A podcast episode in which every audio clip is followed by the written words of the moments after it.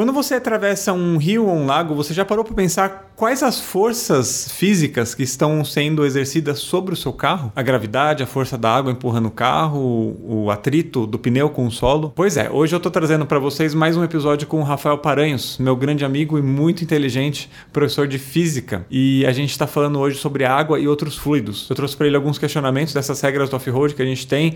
Por exemplo, atravessar um rio com aquela ondinha na frente do carro numa velocidade constante, ou para você atravessar algum lugar que você não conhece, você atravessar a pé primeiro para ver qual é a força. Então, se o rio te carrega, é, não é aconselhável você passar com o carro. E também falamos sobre os outros fluidos que existem no carro, por exemplo, o sistema de arrefecimento, o freio, embreagem, direção hidráulica e por que que chama direção hidráulica, né? Então hoje o papo tá nesse campo da ciência. A gente deixa um pouco viagem de lado e traz a ciência, porque também é um outro campo que eu gosto muito de falar. Vocês já sabem, tem outros episódios aí, inclusive com o Rafa Paranhos, que a gente falou da criação da Terra. E hoje, na verdade, é essa série, né? Que eu tô fazendo com ele, que a gente vai falar dos quatro elementos. Os próximos episódios vão ser sobre o ar e o fogo, sempre fazendo um paralelo com esse universo de viagens, aventura, carros 4x4 e overland. Então, se você é novo aqui, eu já peço para você se inscrever aqui no canal, que ajuda bastante, e curtir e compartilhar com quem você acha que poderia se interessar sobre esses temas.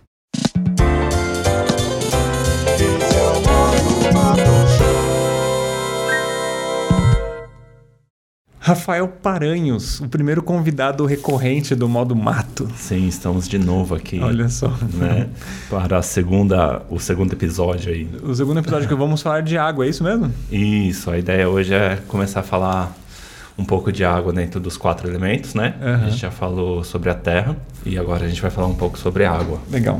O planeta Terra, eu vou começar com isso aí, né? o planeta Terra, apesar de chamar Terra, ele é 3 quartos de água. Exatamente, 0,0 alguma coisa por cento só potável, então tem todas as as questões sociais, econômicas e sustentáveis aí, então uhum. também relacionada à água, né?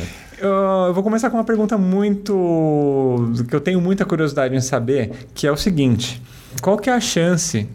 lembrando um pouco do ciclo da água, tá? Tá. Colégio, assim, tipo, quinta série.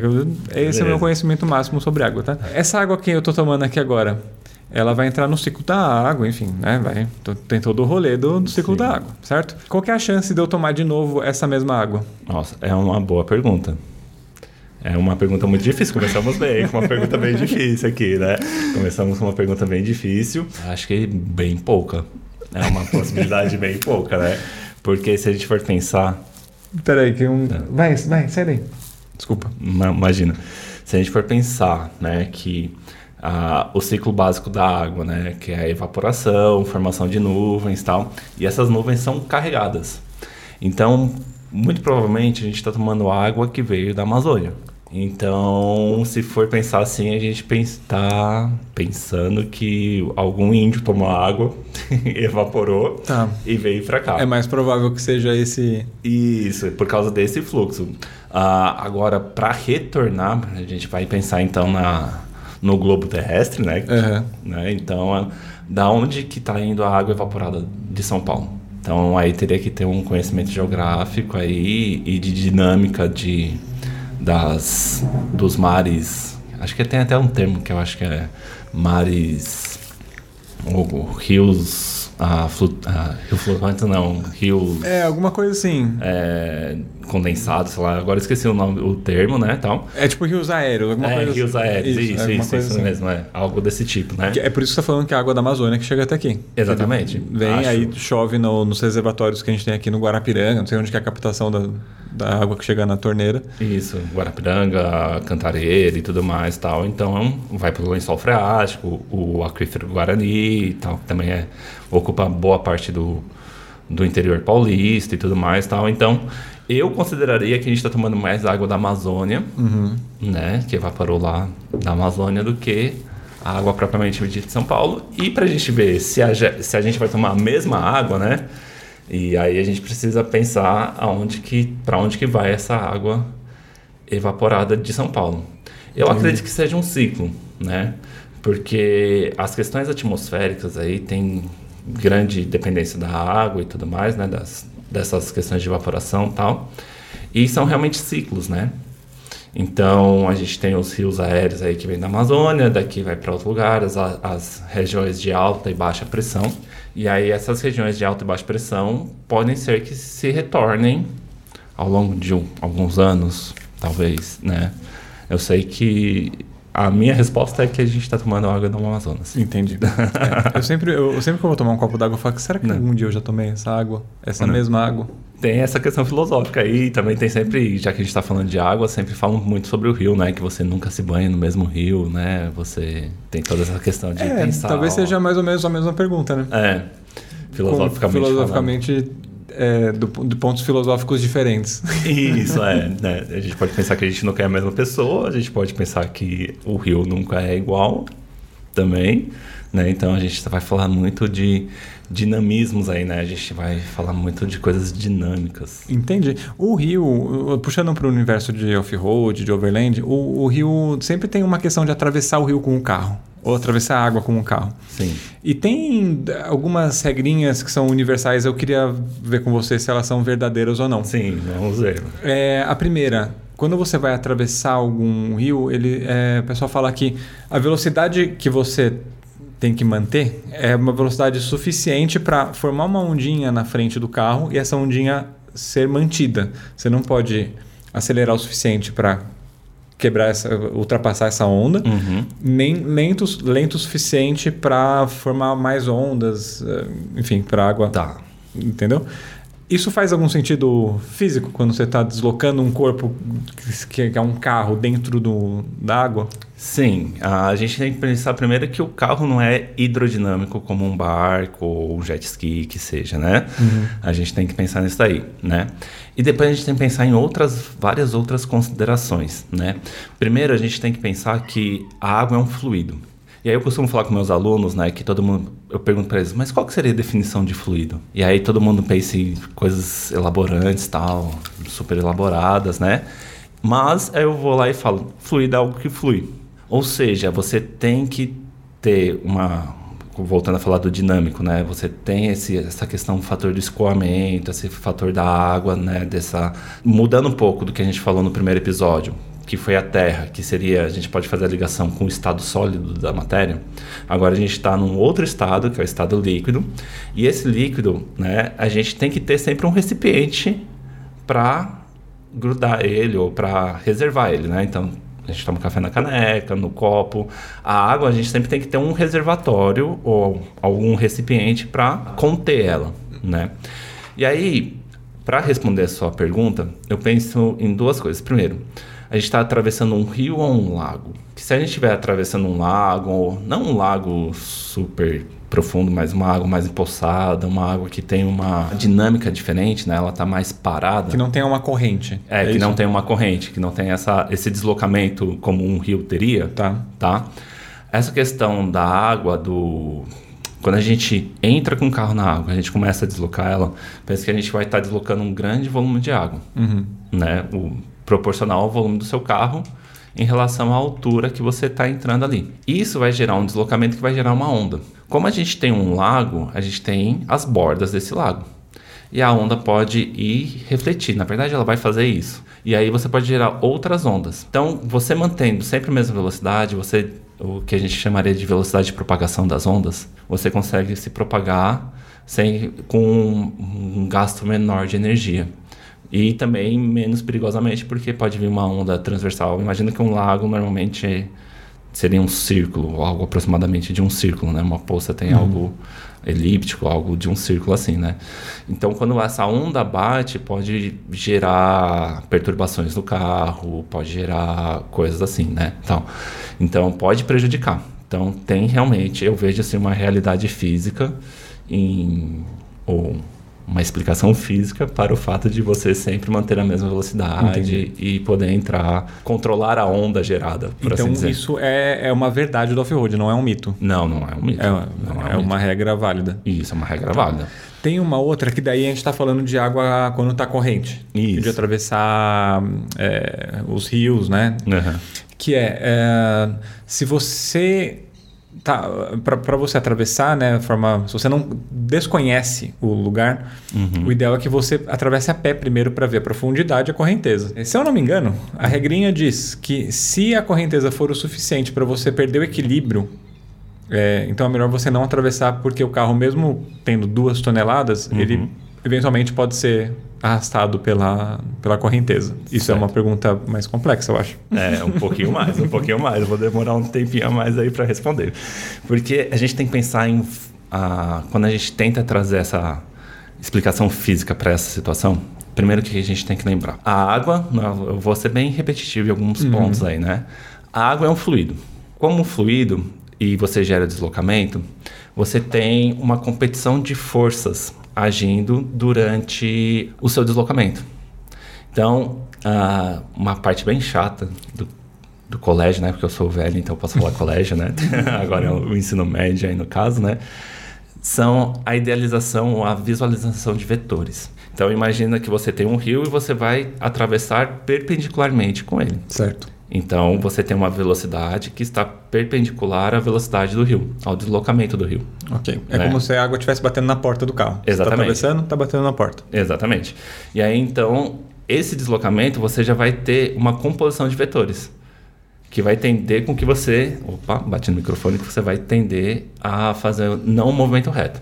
Tá. Né? Então, o seu deslocamento, pela soma de vetores, não vai ser mais reto. Então, você já tem que fazer uma força com o carro. Não sei se tem alguma manha no, no off-road ou no overland aí que você tem que, sei lá, entrar mais inclinado para sair na outra ponta hum. tal.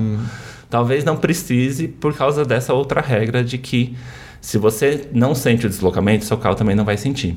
Então significa que essa força do rio é muito pequena e você vai conseguir atravessar sossegadamente, assim, sem problema nenhum. Então a gente tem essa questão aí do dessa soma de vetores aí. Entendi.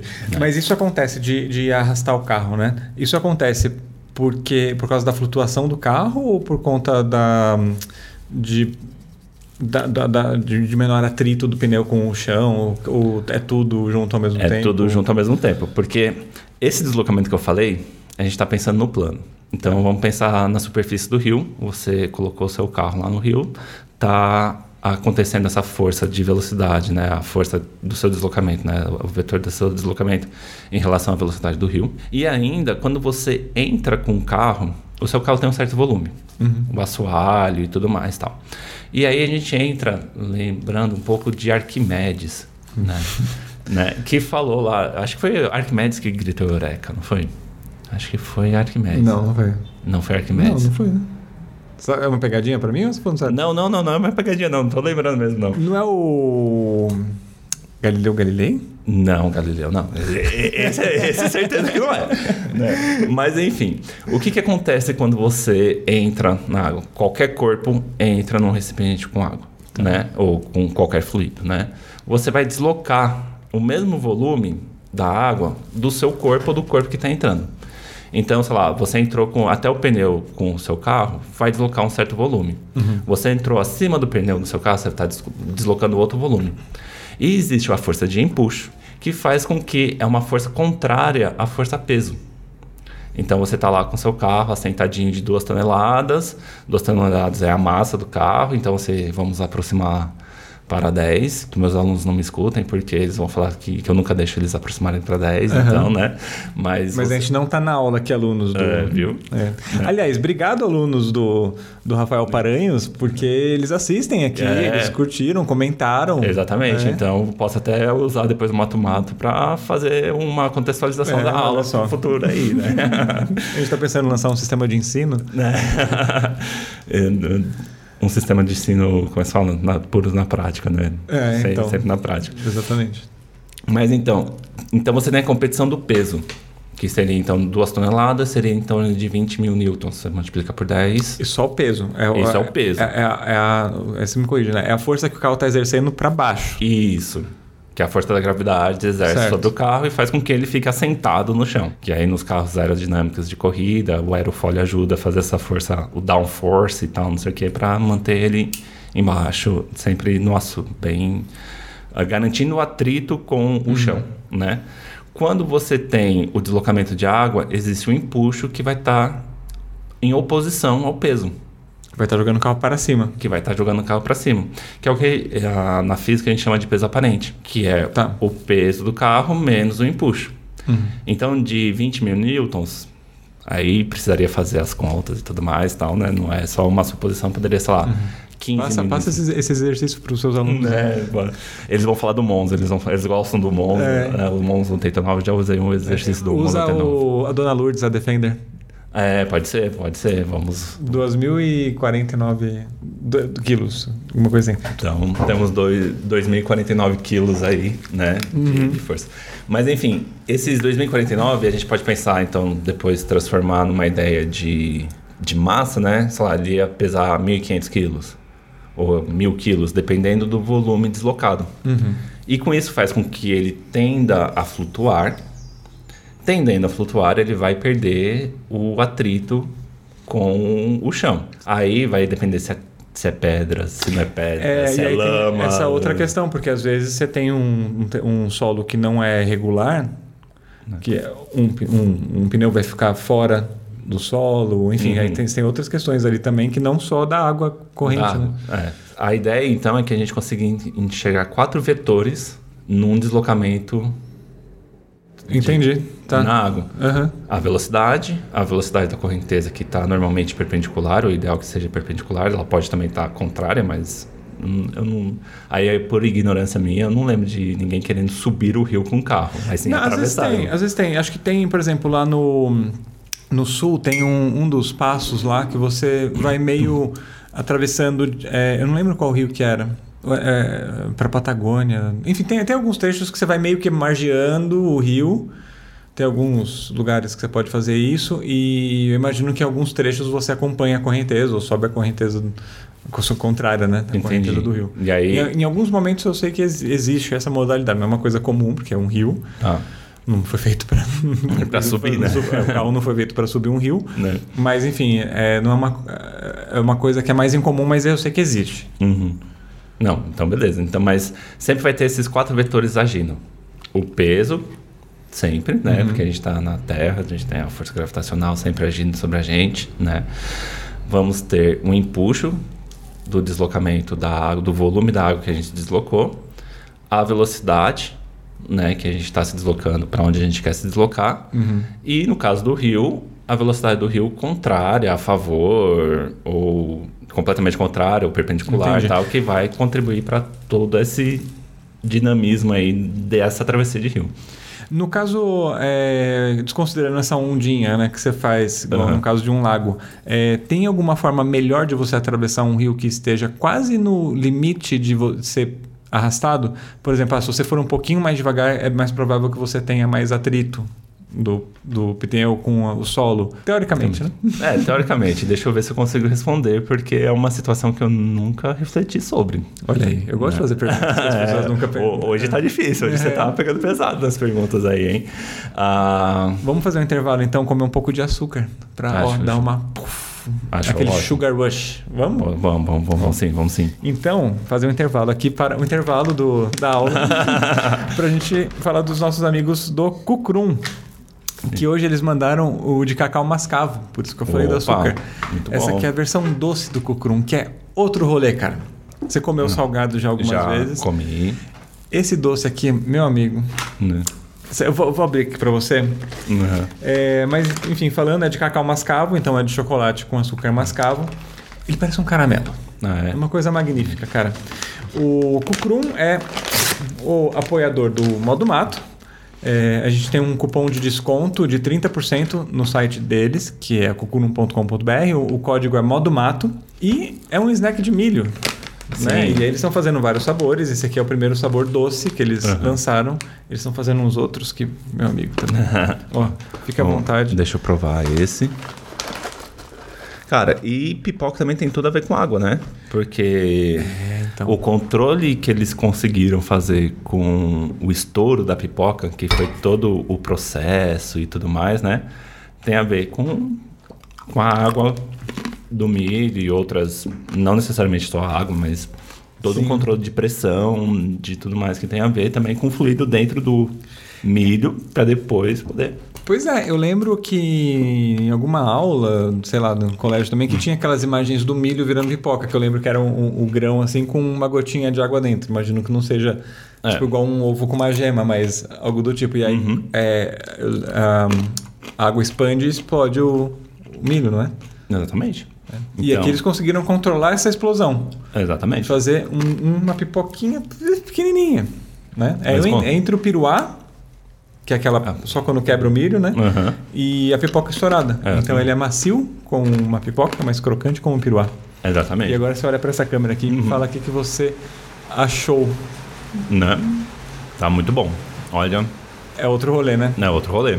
Então, de parabéns. É. Pelo controle do, da água dentro do milho, né? Da explosão. Da explosão, né? É, isso aqui você pode sabor. comer também de café da manhã. Você coloca um, uma cumbuca com leite, assim, coloca dentro, vira tipo um cereal é, É um cereal. Né? Eu acho que eu vou ter que provar. É. Acessem cucrum.com.br e o arroba cucrum também que está aparecendo aqui, ó. E usem o código do modo mato. Vale a pena experimentar. Valeu, João. Valeu, Caio, pela parceria. E a gente fala de cucrum na próxima semana novamente. Tá. Tem só um adendo, não sei, mas pro próximo episódio eu quero um outro sabor também. Tá bom, tá bom. Já temos alguns outros lançados, é, então. Vou, vou aproveitar todos os episódios que eu vi aqui e experimentar novos sabores. Aí. É só por isso que você vem, né? Não, não, não, também é assim, também não, não é bem assim, mas é uma parte boa do episódio. e aí, chegamos a alguma conclusão na minha pergunta? A minha intuição, assim, de uma intuição mais pensada, assim, refletida, seria que sim. Acho que quanto menor a velocidade, você conseguiria um controle melhor de, de tração e tudo mais.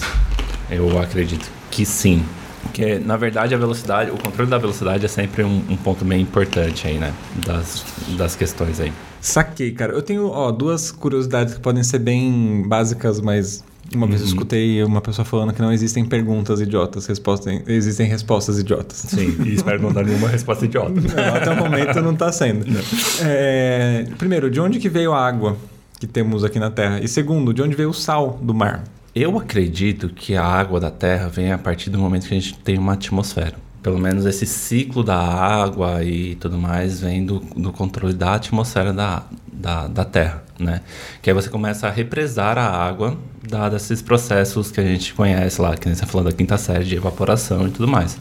Então a água fica represada, um dos motivos de ficar represada e não cair, né? Como alguns terraplanistas falam aí, né, tal, de, é porque você tem esse ciclo, né, além das forças gravitacionais, claro, mas por causa dessa atmosfera. Então, a partir do momento que o planeta, na sua evolução, consegue ter uma atmosfera, você consegue ter o controle da água. Se eu não me engano, na, no Cosmos, tem o seriado Cosmos uhum. do... É, Carl Sagan.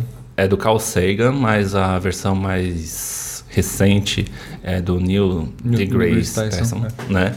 Ele vai falar um pouco sobre isso daí, ele vai dar uma, um overview aí sobre quando, aonde que veio, surgiu a, a água na Terra, assim, ou como a gente conhece hoje, né? Essa questão dos oceanos e tudo mais. Esse seriado é muito bom. Eu também gosto. Nossa, eu não assisti o, o primeiro lá do. Também não. Eu do, precisaria ver. Do Carl Sagan. Uhum. Mas o. Esse outro que. Acho que a National Geographic que fez, se eu não me engano. Sim. Tem tipo na Disney Plus. Tinha no Netflix, agora tem na Disney Plus. É, eu, é. quando eu assisti, eu assisti ainda na Netflix. É. Só que agora tá uma disputa de quem tem o quê, né? Tal. Daqui a pouco é o modo mato sendo obrigado pelos, pelos players aí, né? Tomara. né? É, e é muito bom, cara.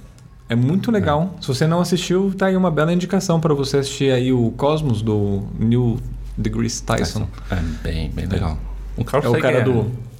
Adoro esse meme. Não, da ciência, né?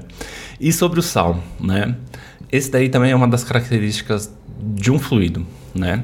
Um fluido, em especial a água, e aí falando um pouco sobre a química bem brevemente, já que eu sou físico, né? Uhum. uh, ela é considerada solvente universal, tal, não sei o que. Essas universalidades aí nem sempre são bem-vindas, mas ela dissolve muita coisa. Então, da onde que vem as propriedades físico-químicas da água que a gente lê no, quando a gente tá, pelo menos, eu tenho curiosidade de ler da, é, da das garrafinhas de água uhum. lá, tal, né?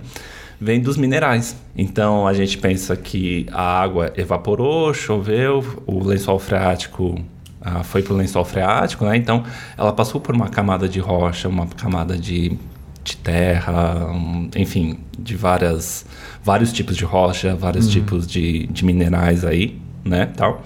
E se acumulou no fundo e a gente vai lá e tira ela. Nesse processo, a água, a, a molécula de água, se não me engano, é polar, né? E aí ela vai buscando, vai tendo agregado a elas certos sais minerais, que a gente chama de sais minerais, né? Então, dependendo da região que a gente está, a gente vai ter uma água sulfurosa, acho que é em Poço de Caldas, Minas, né? Tem a região é, sulfurosa. Perto de Catanduva tem Ibirá, que tem a água com vanádio. Então, isso vai depender dessas questões aí dos minerais que estão em volta daquela região ali, daquela macro região que fazem o abastecimento dos lençóis freáticos lá tal, né? E a água do mar é salgada por causa disso. Porque se a gente pensar, da onde que surge a água, ou a gente sempre aprende que todo o rio vai para o mar. O mar nunca vai para o rio. Então a gente pode pensar que o mar faz o ciclo não de evaporação, mas assim, você a água saiu do ah, como é que era sor... não é sorvedouros, como é que era em... no Jalapão, como é que é? Chama? Fervedouro. Os fervedouros, né? Tem os fervedouros, então a água vai, sai, forma um rio, maior ou menor, e vai parar no mar. Então todo aquele sal mineral que está saindo da, da água, da, dessa, desse fervedor e tudo que ela vai acumulando, vai se acumular no mar. Então a água em si, ela tem um certo teor de, água, de, de sal, né? E ela acaba sendo acumulada no mar. Tanto que o Mar Morto, eu acho que tá na. Agora, minha esposa vai ficar muito brava comigo.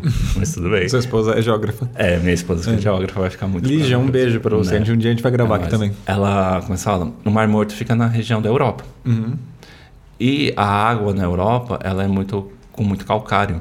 Então, para mim faz sentido o Mar Morto sendo abastecido, abastecido pelo rio, os rios da Europa, ter uma concentração de sal muito maior do que os outros. Entendi. Além, de, além de ser confinado, né? Não é um mar aberto. E ele está mais confinado. Então, isso ajuda com que tenha a concentração de sal. Entendi. Tá? Entendi. Espero não ter errado muito, porque senão eu apanho em casa. Apanhar não, mas... Se, se tiver coisas erradas, pode corrigir aqui. Ou se estiver certo, comenta também aqui, falar, ele está certo. Né? Muito obrigado. Entendi. Ah, isso é, isso é, legal, porque eu não, não, não sabia. Não sabia. Eu achei que por algum motivo o, o sal do mar já existia nessa região onde tem água do mar. Né? Não ah. que ela viesse do, do continente. É que a gente perde um pouco a noção de tamanho, né? Eu não sei se ah, quando a gente come, vocês que viajam mais assim a grandes distâncias e tudo uhum. mais, acho que deve ter uma noção melhor do tamanho do planeta, ou pelo menos do tamanho do continente e tal, né? Sim. Porque quando a gente vai de avião, a gente perde um pouco a noção, né? Total. É, é, um teletransporte, né? É, praticamente isso, né? Tipo, eu que sempre estou viajando para Natal, uhum. né? Tipo, três horas você está lá, coisa que são 3 mil quilômetros, né? Sim, exatamente. Então, eu não tenho essa noção do que é rodar 3 mil quilômetros de fato. Por que, que eu quero dizer isso? A gente não, eu não consigo imaginar o tamanho do oceano. E aí tem o famoso ponto Nemo, né, que é no Oceano Pacífico, se eu não me engano, que o ser humano mais próximo está na Estação Internacional. Ou seja, sabe, a uhum. gente tem uma concentração, assim, uma área enorme de, de água, uhum. coberta por água, que não tem muita essa noção. Ainda mais morando no Brasil, que a gente não tem noção nenhuma de distâncias, cara. Porque o Brasil é, é gigantesco. Exatamente. É gigantesco. Uhum. Imagina, para você ir para Natal é 3 mil quilômetros. Para você chegar no Uruguai é 2 mil. Né? Você tá... Né? Eu fui pro Jalapão e pro, pro Uruguai. É, o Jalapão, se eu não me engano, é um pouco mais longe do que o Uruguai. E, tipo, se você olha no mapa assim, tá, não tá nem na metade do Brasil. Uhum. Sabe? Aliás, Palmas, não, é, Palmas é, o, é. é, o, centro geo... geodésico. Geodésico, sabe? É. Esquece disso. É o centro geodésico, né? né? E na nossa lua de mel, a gente foi pro Jalapão também. E aí tinha os guias, tinha uma discussão entre os guias, assim, né? Porque tem a praça onde está o, o, Palácio do Governo de, de Palmas uhum. e tudo é mais. É lá que é o centro, né? É. E aí tem guia que fala que é realmente o que tá... Tem um monumento ao Centro Geodésico do Brasil. Sim. Tem outro guia que a gente pegou e falou assim, não, na verdade está dentro do palácio. E aí a gente fica, tudo bem, 10 metros não vai fazer grandes diferenças, tal, né? É. A gente está falando de milhares de quilômetros, tal. Mas tinha essa, essa... Foi levantado esse questionamento aí entre os guias. Então, do Centro Geodésico lá de, do Brasil, tá lá em Palmas e tá perto do Jalapão, né? o Jalapão também é enorme também, né? É uma região muito grande, né? Exatamente. Muito, muito grande. E muito bonita. Rafa, eu queria fazer um exercício com você agora aqui para a gente explorar um pouco mais é, as partes do carro que tem água. Uhum. Então, eu imagino que, tipo, seja o sistema de refrigeração Sim. e as partes de, por exemplo, direção hidráulica ou de, do, dos fluidos de... Do, do freio, por freio e exemplo, tudo mais, né? da, da, da embreagem. Uhum. Enfim, vamos começar falando sobre esse- esses fluidos. Por que, que direção hidráulica chama direção hidráulica? Né? Então vamos lá. A, a direção hidráulica é porque você tem um reservatório, e aí vamos lá. Né? Lembrando que agora a gente está generalizando um pouco, né? no sentido que assim, a gente está saindo um pouco da água em si, mas a gente está falando um pouco sobre os fluidos. O início ah, dos estudos físicos foi em relação à água, né? Então, sua direção hidráulica é o óleo. Tanto que você fala assim, ah, vou trocar o óleo da direção hidráulica, alguma coisa assim, eu vou dar manutenção da direção hidráulica. Mas os princípios que estão aplicados nesse, nesse, nessa questão dos fluidos, a gente pode estudar e transferir, transferir ele para água sem problema nenhum, né? Basicamente, você tem um reservatório de água, né? E esse reservatório, então, ele vai, você vai fazer pressão. Uma coisa importante de que quando a gente muda a ideia de sólido para líquido, é que a gente começa a falar um pouco sobre pressão. Antes a gente falava nos sólidos, a gente pode falar muito sobre centro de massa, centro de gravidade e aplicações de forças nesses centros de gravidade. Como é que você vai determinar o centro de gravidade de, de um copo com água ou de um de algo que é fluido? Então a gente na física a gente começou a tratar a pressão, que seria a força dividida pela área. Tá. Tá? Então vamos imaginar o copo, toda a borda do copo aqui, se eu faço uma pressão com um êmbolo, então a gente tem pistões, êmbolos e tudo mais, tal, que você vai começar a fazer essa força, né? E essa força vai estar distribuída por esta área. Tá. Então essa distribuição faz com que a pressão seja mais útil para a gente utilizar. Útil para utilizar foi boa. Ah, pra- na, nessas questões de, de fluido do que a própria força em si. E aí, conforme você faz essa variação de força pela área na qual você está agindo, né, que seria um pouco dos vasos comunicantes e princípio de Pascal aí, né, você consegue ter um ganho muito alto de força ou um deslocamento muito alto. Tá, é tipo como se fosse apertar uma seringa, por exemplo. Isso, a seringa é ah, ah, sabe quando você coloca duas seringas interligadas Aham. de tamanhos diferentes, Tá. né? Então, uma vai deslocar muito mais, a outra você vai ter que fazer mais força para deslocar a outra, então Tá. tem essa sempre essa compensação. Porque internamente a pressão tem que ser igual, Uhum. tá? Então, como a- internamente a pressão é igual, a gente vai fazer essa esse compensar, né, com a força ou com a área. Com isso, na direção hidráulica, nos freios, a gente consegue, né, os engenheiros, né, o carro consegue ganhar força, tá? Então você faz uma compensação de um de um reservatório com um determinado óleo e aí é óleo para não, não aquecer tanto e tudo mais, tal, né? E aí você consegue ter força. Por isso que a direção hidráulica é muito mais leve do que uma direção convencional, acho que não sei como é que É mecânica, talvez. é direção mecânica. É, enfim, sem ser direção hidráulica. Exatamente. E aí o, o freio é a mesma coisa. Você tem até a sangria do freio, quando você vai trocar o, o fluido de freio e tal, não sei o quê. Que ele consegue fazer uma força de pinça muito mais forte do que se fosse o freio de bicicleta. Né? Assim que você tem que apertar na mão, que tem exemplo. que apertar na mão, que é um cabo puxando. Aham. Muito provavelmente evoluiu da, dali, né? Tanto que agora tem freio de bicicleta também. A que disco, já- né? A, a disco e a fluido também É, né? né? Já tem, já fizeram essa adaptação aí para as, para as bicicletas. Então você ganha força, você ganha. Entendi. É, acho que talvez o Hum. exemplo fique um pouco mais claro, porque eu recentemente troquei no meu carro a a embreagem tanto o escravo quanto o mestre. Uhum. Pelo que eu entendi, aquela que fica perto do pedal é escravo.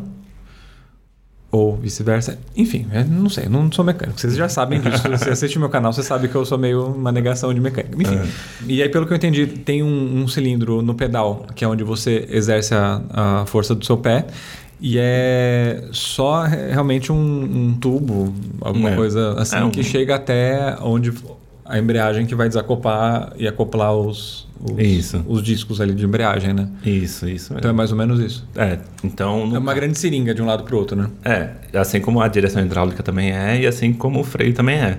Então, esses princípios de ganho de força tudo mais estão relacionados nessas, nessas questões dentro do carro. Entendi. E também isso tem a ver porque a água não. Você não consegue comprimir água, tá certo? É, a- aí a gente vai entrar numa das considerações que eu também gosto de falar, porque assim, um fluido a gente considera ele incompressível, com uma viscosidade controlada e tudo mais tal. Então, é uma. Oi, pode falar. Qualquer fluido é, teoricamente, isso que você está falando. Incompressível? Ah, na verdade, nenhum fluido é incompressível. Tá. Mas a gente aproxima ou tende-se a fazer características com que o fluido seja o mais incompressível possível. O que, que é essa incompressão? Conforme você vai fazer a pressão, ele não se deformaria. Ele não faria com que as moléculas deles ficassem mais próximas Entendi. da outra. Por, exemplo, com ar você consegue comprimir e vira um ar comprimido. Exatamente. Tá. tá? E com, com a água também, com, com outros fluidos também. Só que isso é muito menor, né? Como que o pessoal faz com extintor de incêndio de, com água? Eles colocam algum tipo de gás dentro que ele expande? Cara, hoje você tá com essas perguntas difíceis, ah, né? rapaz, é chamado oral que chama, né? Você faz isso com seus alunos também, não? Não, chamada oral nunca fiz, não. Não, só, só aplico prova mesmo. É, porque, né? Eu imagino que seja algum tipo de gás comprimido que, que seja lá que ele vai. Sim, que eu acho que é a apertar, mesma ele vai- ideia do aerosol. É, a- é, a desodorante ou qualquer aerosol também é essa mesma ideia. Tipo, você coloca o seu gás ou Hum. seu fluido, né? Você coloca a pressão e ali quando você libera a- o gatilho, Ele pulveriza é, ele o líquido que tá lá dentro. A pressão externa é muito menor. Então, o gás, o aerosol, o extintor, a água, tudo tem que ter, estar pressurizado para que quando libere a válvula, a pressão atmosférica ah, seja menor do que a interna e expelir um a, equilíbrio. é, a tentativa desse equilíbrio É. é que vai fazer com que você expila. Expila, acho que eu falei corretamente. Sim. Né? O, o gás, o desodorante, a água para apagar o incêndio, o isqueiro Uhum. e tudo mais, né? Então é tudo. Sim, tem que ter um gás, sim. É, né? Tem que ter um gás, tem, tem. Não tem jeito, não. É, bom, voltando, a gente E também temos as suspensões, se a gente for pensar no carro também, ah, os amortecedores, não a suspensão, desculpa. Os amortecedores também fazem Sim. todo esse trabalho de de comprimir o ar. né? É, os, os, os, os, amortecedores normalmente são a óleo, né? Então tem um óleo dentro do amortecedor que faz com que você, brincando com essa compressão e descompressão, né?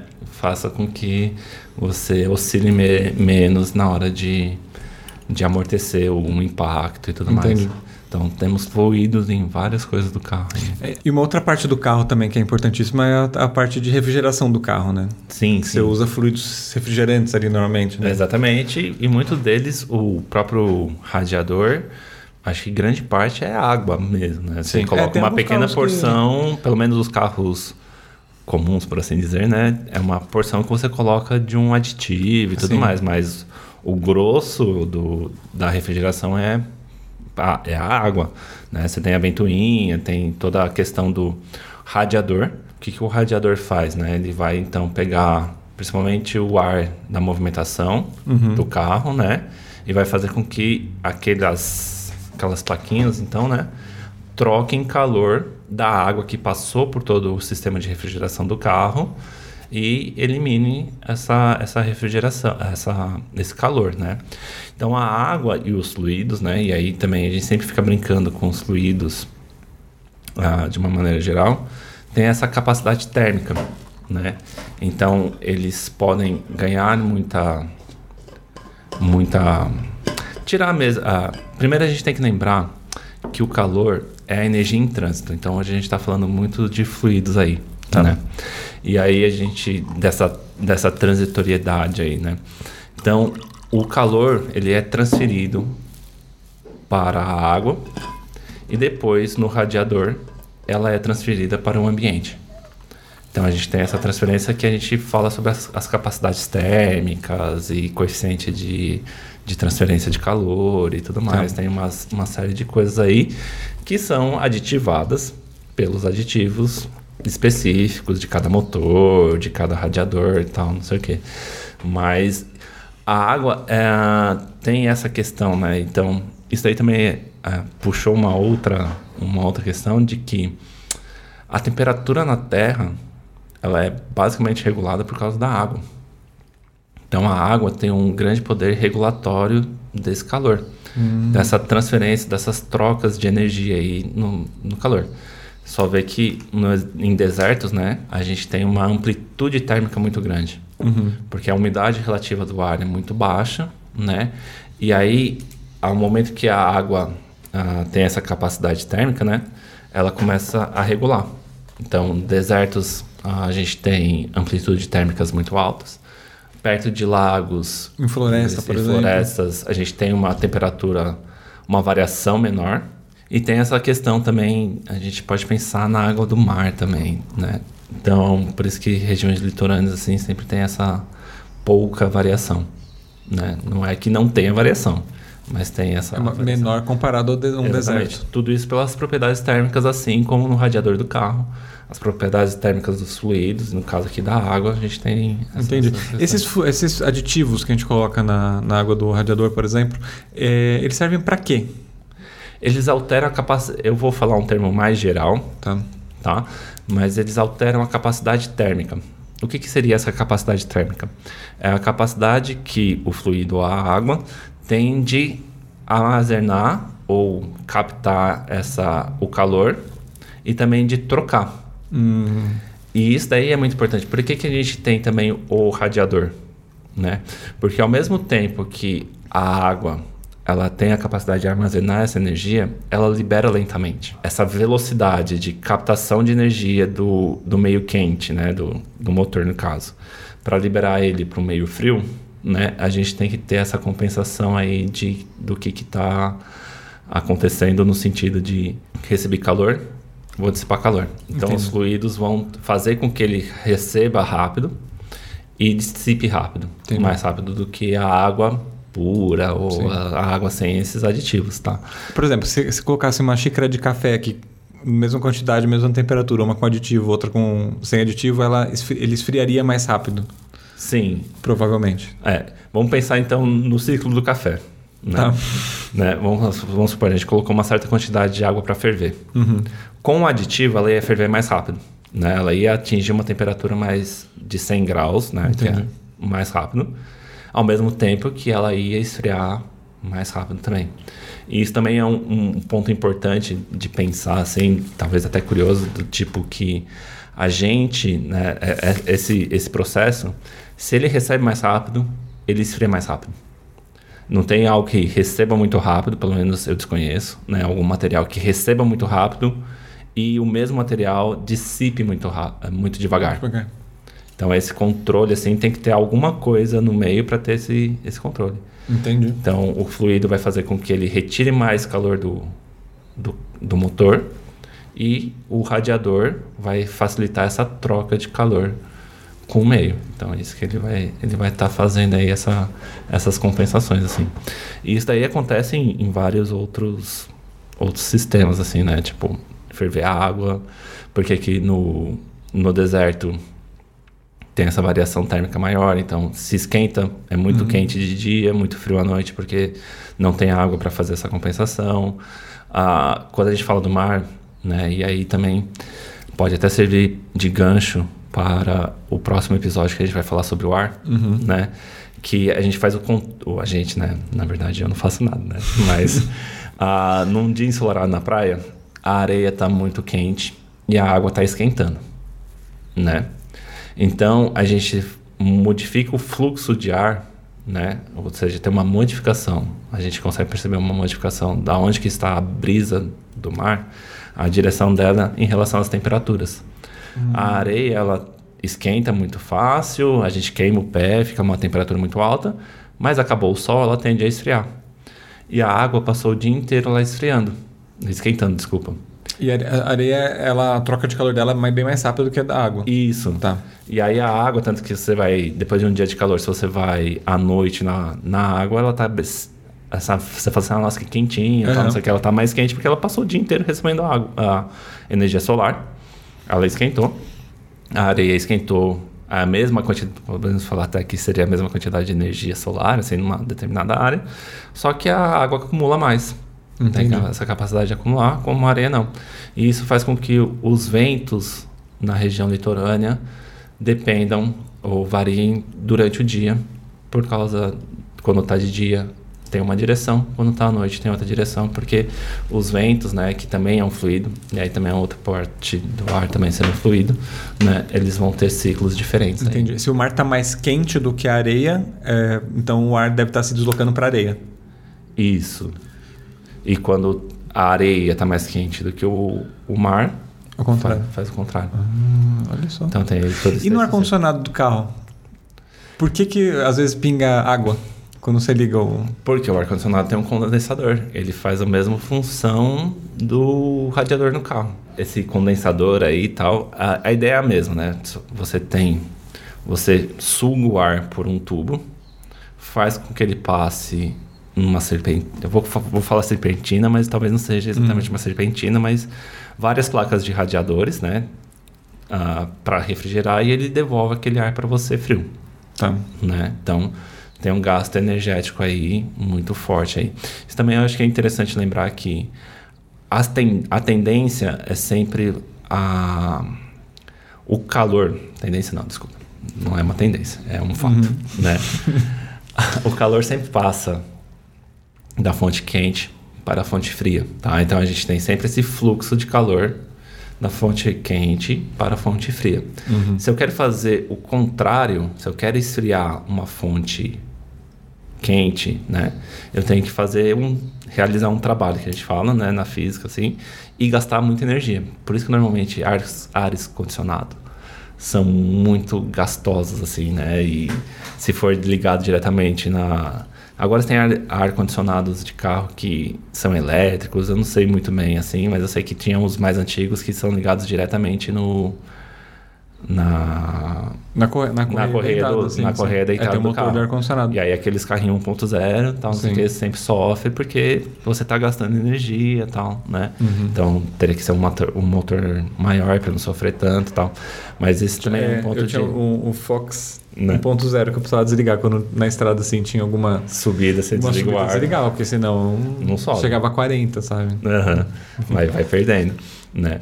Mas voltando a falar do ar condicionado, então você tem, você retira o ar, né?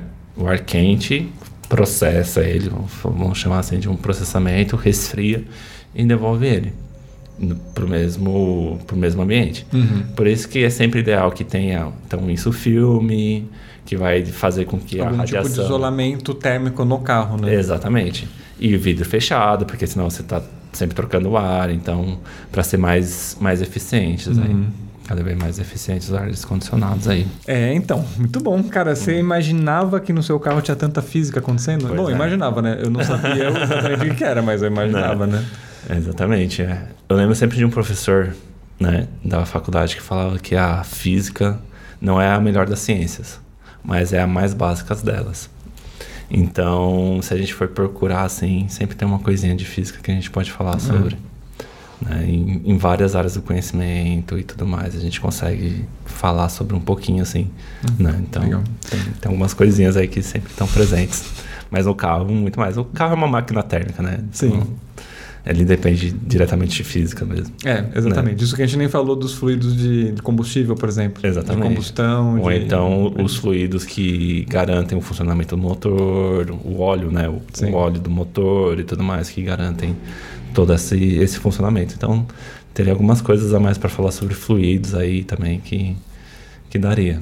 Mas a gente entraria num, num ciclo de falar sobre capacidade térmica, falar sobre essa incompressibilidade, Uhum. dessa, compensação, dessa compensação de forças e tudo mais. Ia ser muito louco se a gente conseguisse gravar, por exemplo, numa fábrica de óleo, por exemplo. Então, porque eu acho que seria legal a gente talvez falar sobre óleos em, uma- em outro vídeo, a gente pode até Uhum. fazer um vídeo à parte, porque sempre tem, tipo, 5W40, é, enfim, essa- essa- as especificações do óleo que Sim. tem a ver com temperatura, viscosidade, esse tipo de coisa, Isso. que eu acho que seria legal trazer é, isso como um conteúdo aqui pro canal. Sim, sim. Essa daí é uma ciência, uma parte tecnológica, né, muito interessante, assim, dessas construções de óleos refrigeradores, óleos de, de lubrificação e tal, Hum. que você tocou num ponto que realmente eu não tinha comentado ainda, sobre a viscosidade do óleo. Né? Porque a gente tem que pensar que esses fluidos, né, esse óleo, esse fluido, ele normalmente está se normalmente no carro se desloca em tubos. Uhum. Então, se você tem uma parede do tubo, a, o óleo, né, o fluido se desloca diferentemente no centro do tubo, que ele tem menos atrito, menos a men- uma menor viscosidade do que na parede do tubo. Ah, Então tem entendi. toda essa questão de como que vai ser. E aí, uma das coisas que eu sempre gosto de falar, porque normalmente falam que viscosidade ou atrito é ruim, sabe? Então, acho que quebra um pouco essa mística, assim, de que, na verdade, a viscosidade e o atrito são necessários. E às vezes a gente quer controlar, principalmente essa proteção do motor, que tem óleos que protegem o motor por ter uma viscosidade grande, mantém a peça mais tempo lubrificada tal. E tem essa questão da temperatura. Eu acho que depois que se alguém quiser vir confirmar aí seria legal, mas o W significa de winter. é, é isso mesmo. É isso mesmo, né? É. Então tem as diferenças de temperaturas, que a gente volta na questão de quanto que a, qual que é a capacidade térmica daquele óleo para aguentar a temperatura do motor, né? Ah, em carros populares assim, sem ser off-roads, nada, nem overlands, você tem uma temperatura média de 90 graus Celsius, né? E isso daí também foi, é, eu acho curioso, porque antigamente, né, os carros mais antigos, eles baixavam muito a temperatura quando você estava na estrada o que ajudava a ter até uma eficiência, eu acho, se não me engano.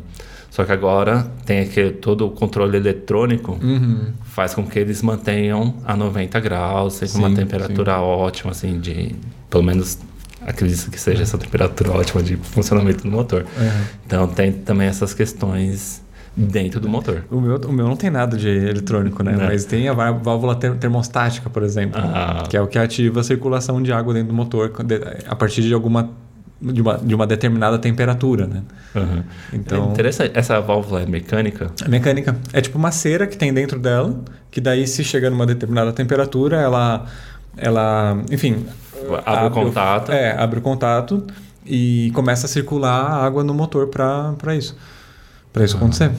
né? E mesmo o, o óleo diesel, se eu não me engano, existem três tipos, pelo menos, de óleo diesel é, que são vendidos no mundo. Que é o comum, que daí ele vai. O óleo diesel, quando ele começa uma temperatura muito baixa, ele começa a virar uma. como se fosse uma cera, né? Uhum. É tipo uma, uma cera que ele vira. É, então você tem o que diferencia tem o óleo comum, o óleo comum, né? Uhum. O óleo de inverno e o óleo ártico, acho que é algo assim. Nossa. Que tipo o ponto de congelamento é lá para menos 50 graus, por exemplo. Uhum. Se eu não me engano, eu li isso no, no livro do do Roy da Michele. Que o Roy, e Michele são dois grandes overlanders do Brasil que deram Uhum. duas voltas ao mundo com a Defender deles e tal Uhum. é, chama Mundo por Terra. E eles, no segundo livro, eles foram até o, a latitude 70. São os Sei. três pontos, né? Da- acho que três pontos, se não me engano, que você consegue chegar. Uhum. E, e aí, nesse livro, tem lá falando dessa, dessas diferenças de diesel, se eu não me engano. Eu posso estar fazendo uma confusão, mas enfim, Uhum. a história é boa, de qualquer Mas forma. o motor não precisa de nenhuma adaptação para nenhum desses óleos? Não sei, eu acho que não. Não. É eu acho que não.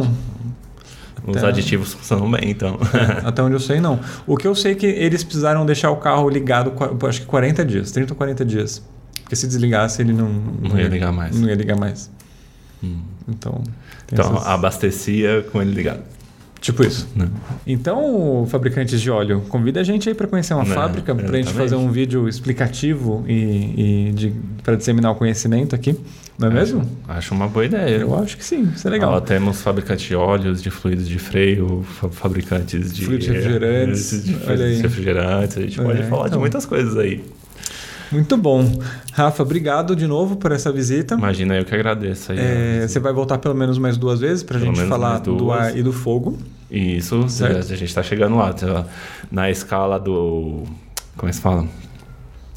Dos estados físicos da matéria, a gente já começou com sólido, estamos no líquido, vamos Uhum. para o gasoso e depois vamos Pro plasma. Pro plasma, É. certo? Gente, se vocês gostaram desse vídeo aqui, é, se inscreve no canal. Se você não for inscrito, deixa um comentário aqui, é, curtir o vídeo. Isso é importante para o canal porque o YouTube entende que esse aqui é um vídeo bacana. É um Isso. vídeo que agregou alguma coisa. Tem que dar o seu joinha. Exatamente. né? A, gente fala, mas às vezes as pessoas não, não entendem por que, que a gente pede. Aham. Né? E é por isso. O YouTube entende que é, porra, é um vídeo relevante. As A pessoas gente tem estão que conversar com o algoritmo. Exato. Exato. E aí ele começa a mostrar para pessoas que não conhecem o canal. Uhum. Aumenta a divulgação. Exatamente. E é isso que o algoritmo do YouTube faz. é sempre bom saber o que o algoritmo faz. É bom, pelo menos é o que chega pra gente, né? né? Vamos lá. É, é isso aí. Bom, gente, obrigado e a gente se vê na próxima semana. É isso aí. Até mais. Valeu. Valeu.